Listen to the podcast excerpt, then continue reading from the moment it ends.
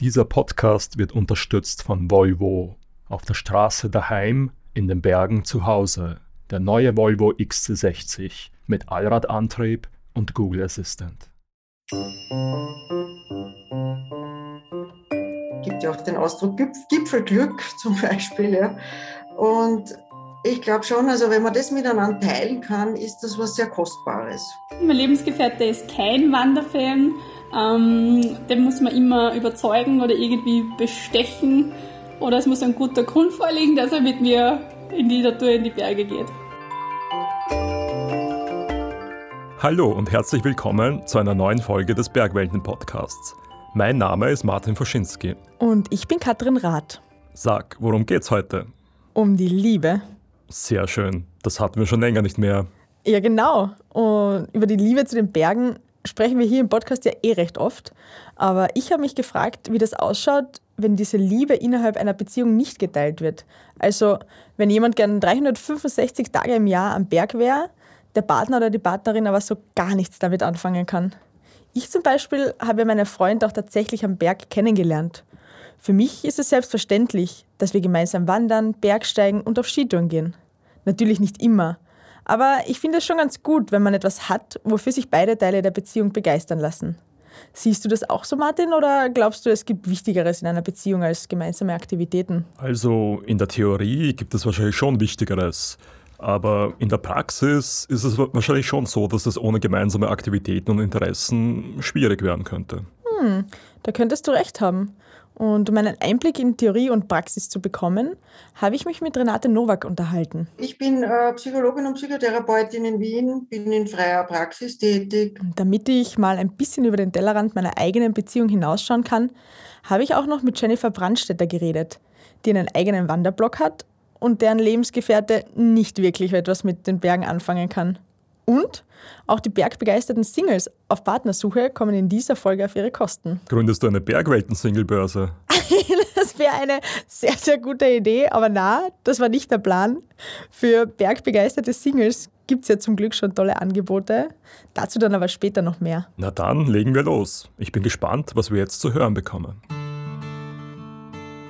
Wenn man die Berge liebt, freut man sich, wenn man diese Liebe auch in der Beziehung teilen und gemeinsam Gipfel erobern kann. Ich habe unter meinen Freunden und in einer Facebook-Gruppe eine kleine Umfrage gemacht und wollte wissen, wie es mit der Bergliebe in der Beziehung ausschaut. Herausgekommen ist, dass der Großteil der vergebenen Bergfüchse meist mit dem Partner oder der Partnerin unterwegs ist. Daraufhin hat sich Jennifer Brandstetter bei mir gemeldet. Mein Name ist Jennifer, ich bin 31 aus Oberösterreich äh, und bin im Veranstaltungs- und Marketingbereich tätig. Ich habe seit letztem Jahr einen Wanderblog begonnen zu schreiben.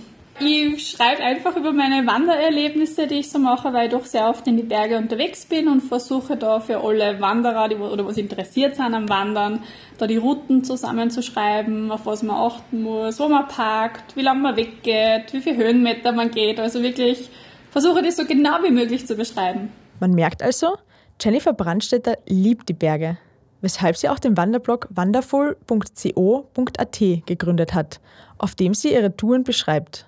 Drei bis vier Mal in der Woche ist sie auf Wanderungen oder im Winter auch mit Schneeschuhen unterwegs. Ihr Partner teilt diese Leidenschaft allerdings nicht wirklich. Ich sage mal, ich bin so 70 Prozent alleine unterwegs bei meinen Wanderungen, weil das genießt ich sehr. Und die restlichen 30 Prozent entweder mit der Familie also mein Vater und meine Tante sind auch sehr wanderbegeistert. Oder wenn sie mein Lebensgefährte mal opfert, dann ist er auch mit von der Partie. Mein Lebensgefährte ist kein Wanderfan. Ähm, den muss man immer überzeugen oder irgendwie bestechen. Oder es muss ein guter Grund vorliegen, dass er mit mir in die Natur, in die Berge geht. Diese Leidenschaft kann Jennifer also nicht wirklich mit ihrem Partner teilen. Da er selbstständig ist, ist er natürlich am Wochenende sehr oft arbeitsmäßig eingeteilt. Und in seiner Freizeit, wenn er mal nichts zum Tag hat, dann reicht ihm das, wenn er mal den ganzen Tag zu Hause ist. Und das bin halt nicht ich. Also ich kann halt den ganzen Tag zu Hause Netflixen. Dass ihr Partner nicht mit in die Berge kommt, ist für Jennifer aber nicht so tragisch. Ganz ehrlich? ich genieße es wirklich alleine zu wandern. Es ist schon schön, wenn er mitgeht ab und zu, aber jedes Mal brauche ich es nicht. Aber wieso ist das überhaupt ein Thema? Warum ist das so eine schöne Vorstellung, mit dem Partner oder der Partnerin in die Berge zu gehen? Die Psychologin und Paartherapeutin Renate Nowak hat eine Antwort darauf. So eine Berg Bergtour, Bergwanderung ist ja jetzt nichts, wo man sagt, okay, man macht das für eine Stunde oder zwei Stunden, so wie Kochen oder Kino. Das ist ein bisschen mehr raus aus diesem Alltag. Ne? Also man lässt eigentlich, wenn man sich da draußen unter, äh, bewegt, sehr schnell den Alltag hinter sich. Äh, es gibt diese so eine angenehme Distanz. Man, es ist ja auch nachgewiesen, dass Stress abgebaut wird, äh, dass äh, Endorphine ausgeschüttet werden, also Glückshormone. Das heißt, es ist eigentlich auf eine, eine, ein Erlebnis auf ganz vielen Ebenen. Dann ist es auch, also man weiß jetzt auch, dass äh, die, die Natur rundum einfach einen, auf, den, auf den gesamten Organismus einen unglaublich wohltuenden Auswirkung hat. Das ist also auch nachgewiesen und so weiter. Das heißt, es ist meistens ja dann eine Unternehmung von einem Tag oder auch länger, je nachdem. Und man erlebt gemeinsam, hm, finde ich, mehr als, ich meine, ich gehe auch gerne ins Kino, so ist das nicht, aber es ist trotzdem noch einmal ein Stück verbindender.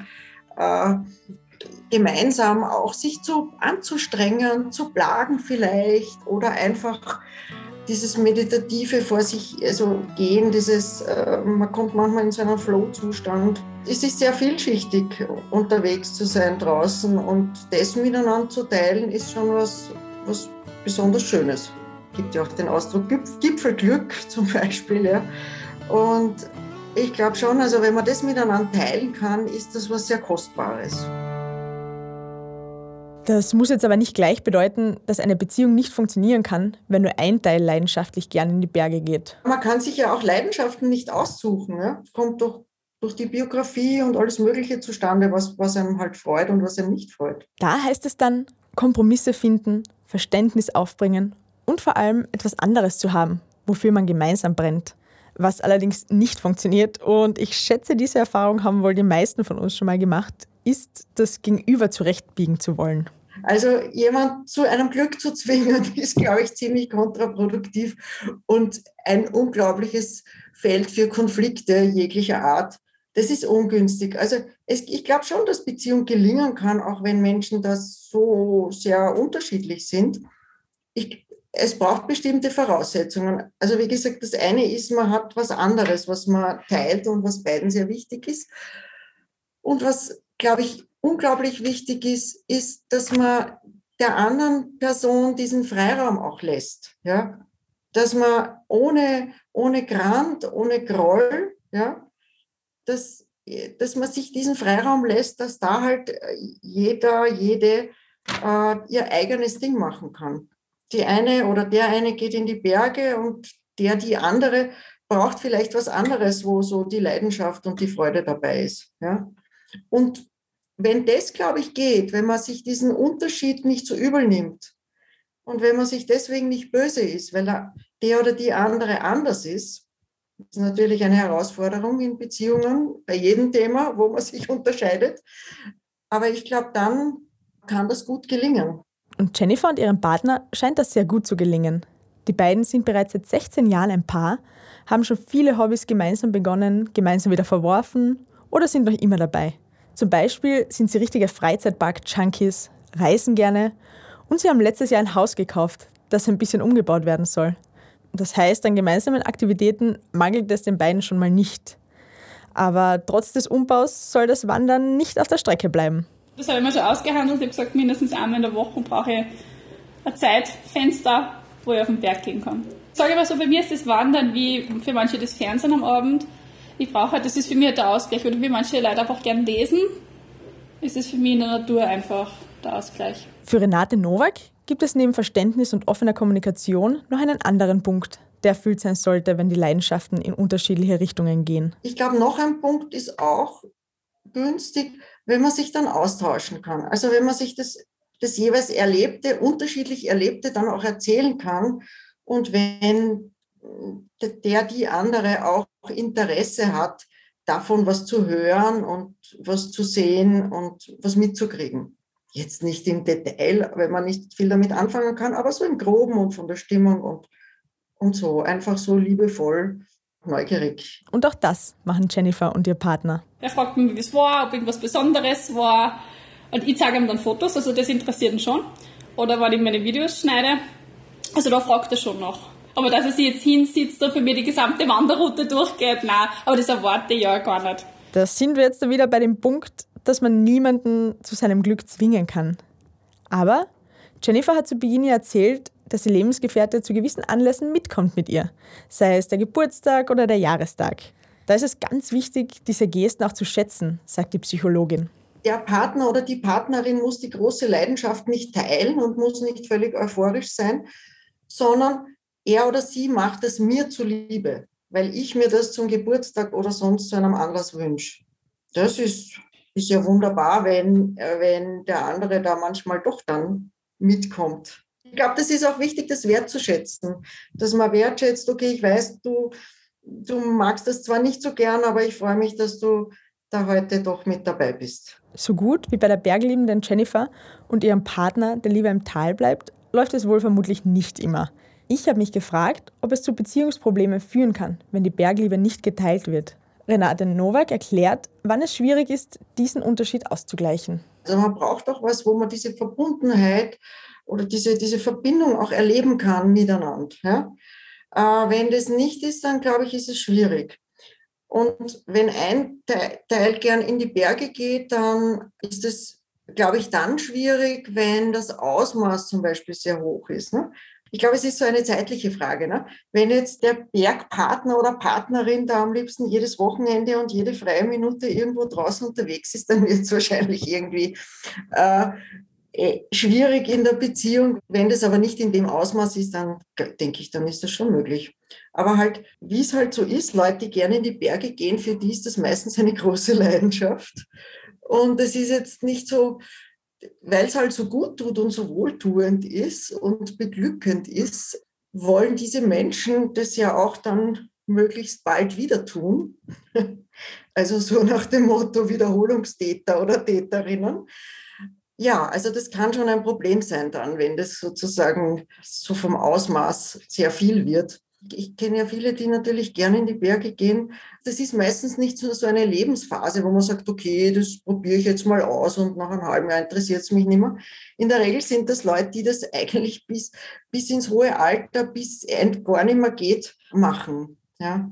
Also ich glaube, darauf muss sich dann auch eine Partnerin oder ein Partner der lieber im Tal bleibt, äh, darauf einstellen, dass das was ist. Wo es natürlich auch die ganze Tourenplanung braucht Zeit, es sind dann vielleicht auch ein anderer Freundeskreis, es sind vielleicht also dann halt auch andere Menschen, mit denen der oder die Bergpartnerin gern in den Bergen ist.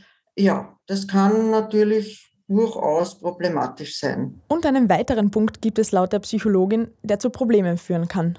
Und zwar, wenn der Teil der Beziehung, der nicht in die Berge geht, kein anderes Hobby hat. Wenn man daheim sitzt und wartet, dass der Partner oder die Partnerin vom Berg zurückkommt und eigentlich viel lieber Zeit mit ihm oder ihr abseits der Berge verbringen will, aber selbst irgendwie keiner Leidenschaft nachgeht, kann es durchaus herausfordernd werden. Also ich glaube, für eine gesunde Beziehung ist es auch gut, wenn man selbstständig sein kann und wenn man irgendwie auch, äh, egal jetzt was, aber auch alleine Sachen macht ohne Partner oder ohne Partnerin.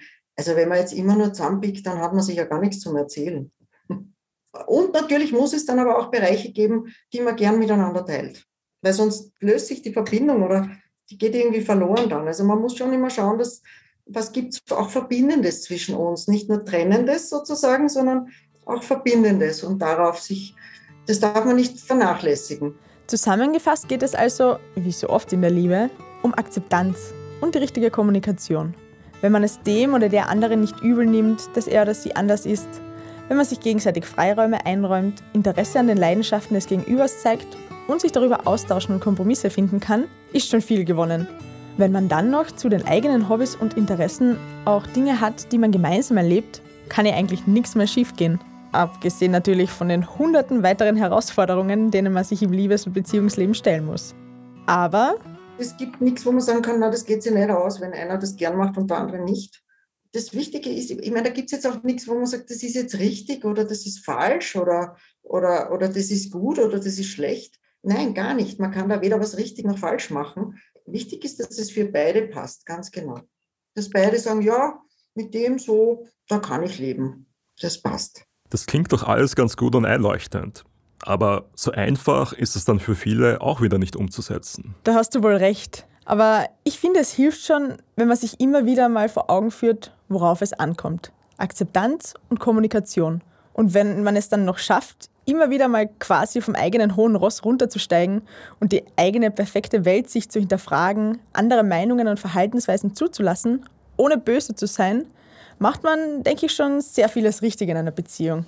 Wenn jemand von euch Zuhörerinnen und Zuhörern da draußen in einer Beziehung lebt, in der beide Teile die Berge lieben und ihr auf der Suche nach einer großen gemeinsamen Herausforderung seid, ist Bergweltenabenteuer Hüttenleben vielleicht etwas für euch. Gemeinsam mit dem österreichischen Alpenverein und Edelweiß Alkoholfrei suchen wir neue Hüttenwirtsleute für die Steinseehütte in Tirol. Bewerbt euch noch bis 31. Mai auf bergwelten.com slash huettenleben. Sehr coole Aktion. Aber jetzt mal genug von Beziehungen. Katrin, du hast versprochen, dass auch bergliebende Singles in dieser Podcast-Folge auf ihre Kosten kommen. Da hast du absolut recht. Und das Single-Programm kommt nach einer kurzen Werbepause. Wie ein Smartphone nur größer. Intelligenter. Außen und innen. Hey Google. Konnektivität? Noch smarter mit Google Assistant. Parken? Noch smarter mit 360-Grad-Kamera. Sound? Noch smarter mit Bowers und Wilkins Soundsystem. Laden? Noch smarter. Sicherheit? Noch smarter. Bremsen? Noch smarter. Einfach smarter. Der neue Volvo XC60 mit Google Assistant. Jetzt im attraktiven Leasing. Mehr auf volvocars.at. Willkommen zurück.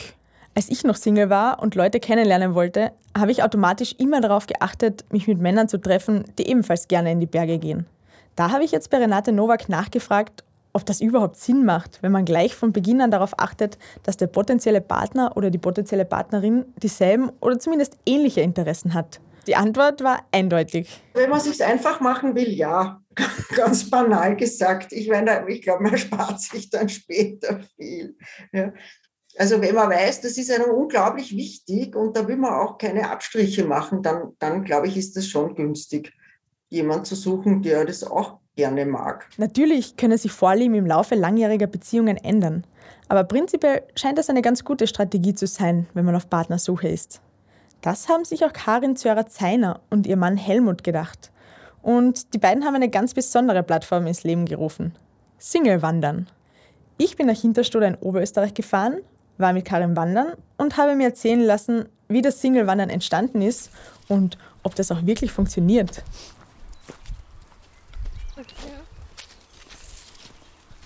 Ja, es ist seit 2008 ist das in ganz Österreich und da habe ich begonnen um 2008 und da war ich dann einzige Wanderführerin in Hinterstoder.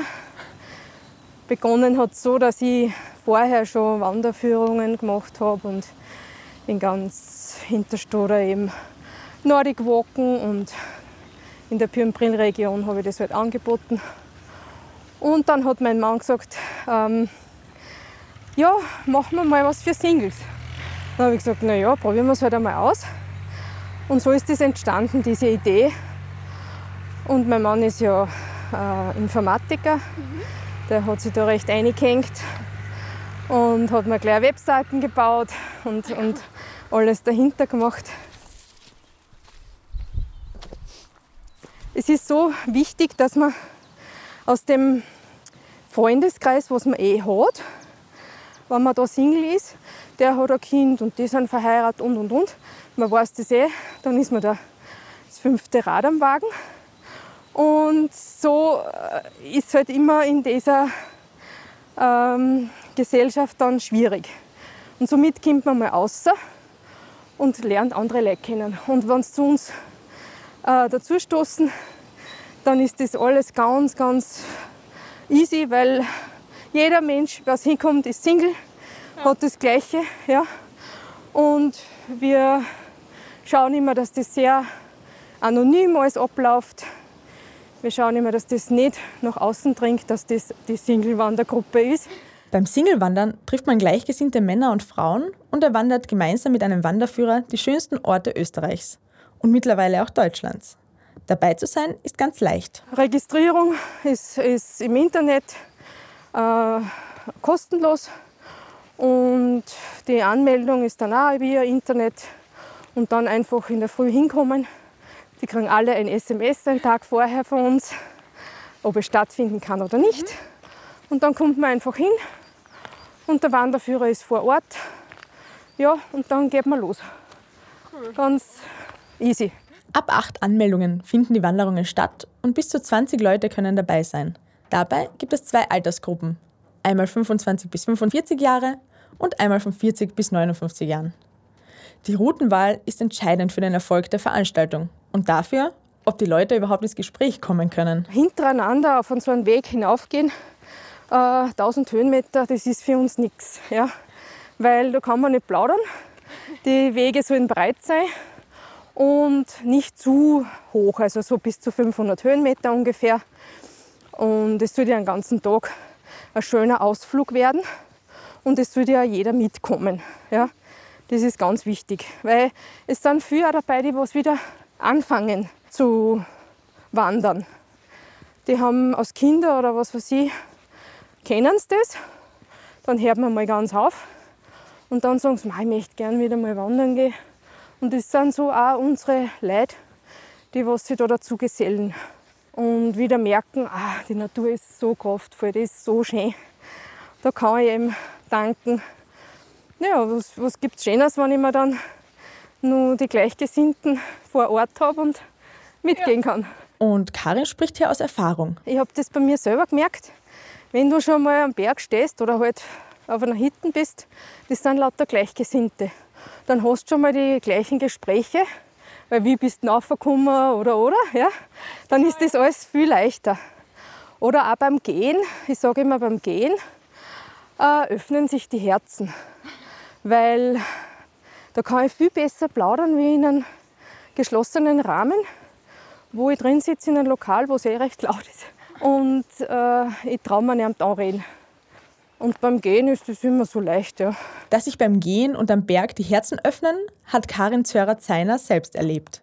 Auch sie und ihr Mann Helmut haben sich am Berg kennengelernt. Ich war ja zwölf Jahre Skilehrerin in Hinterstoder und äh, bin mit meiner Skilehrerkollegin äh, Birgit und Ingolf dann äh, aufs Brillschutzhaus gegangen bei der Abschlussfeier. Ja, wir haben das jedes Jahr gemacht, das war recht lustig immer. Naja, und es war ein ganz ein grausliches Wetter.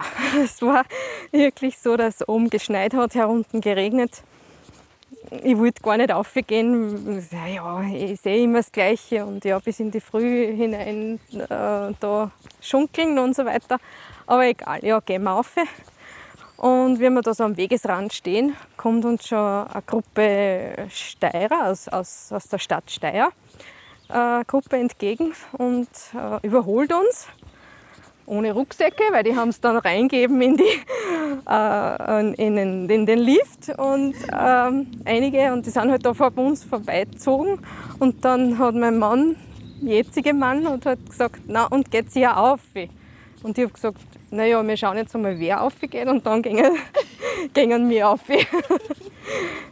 naja, und das war halt, ja, war sehr, sehr schön dann der Abend. Also die ganze Gruppe war recht lustig und wir auch natürlich. Und ja, es hat aber nicht gleich so gefunkt.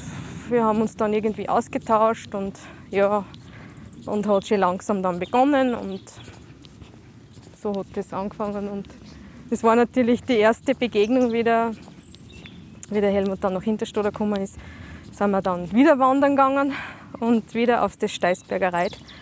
Und ähm, ja, und so so haben wir uns kennen und lieben gelernt. Mittlerweile kennen sich die beiden seit 17 Jahren und sind 14 davon miteinander verheiratet.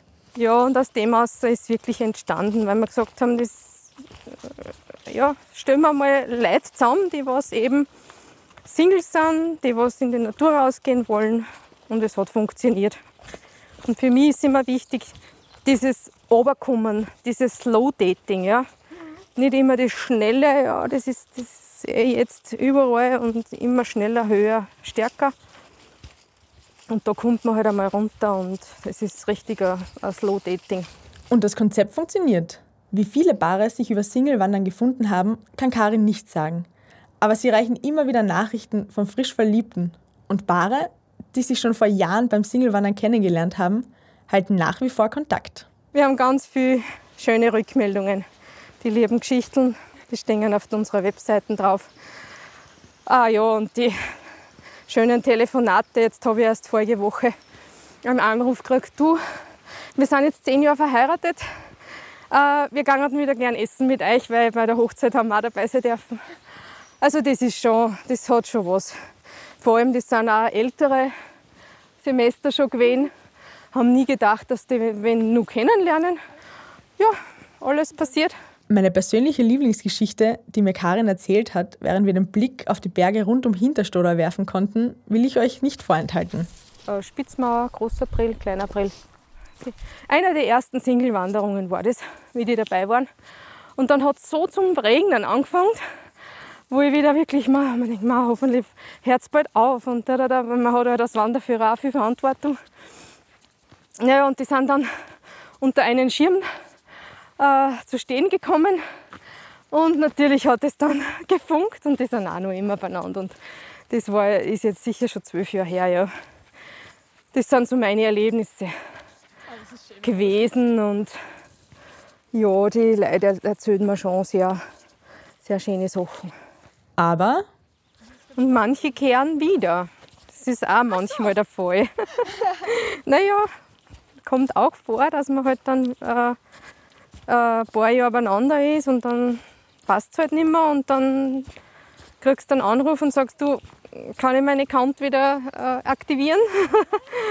Gibt's auch, ja. Ja, man kann halt, das, das Garantie gibt's nicht. Das ist so. eine hundertprozentige Erfolgsgarantie gibt's nicht. Gut, aber die gibt es in der Liebe sowieso nie. Und wenn das jetzt mal jemand von euch ausprobieren will, schaut auf singlewandern.at vorbei, registriert euch und vielleicht gibt es ja bald eine weitere Liebesgeschichte unterm Regenschirm.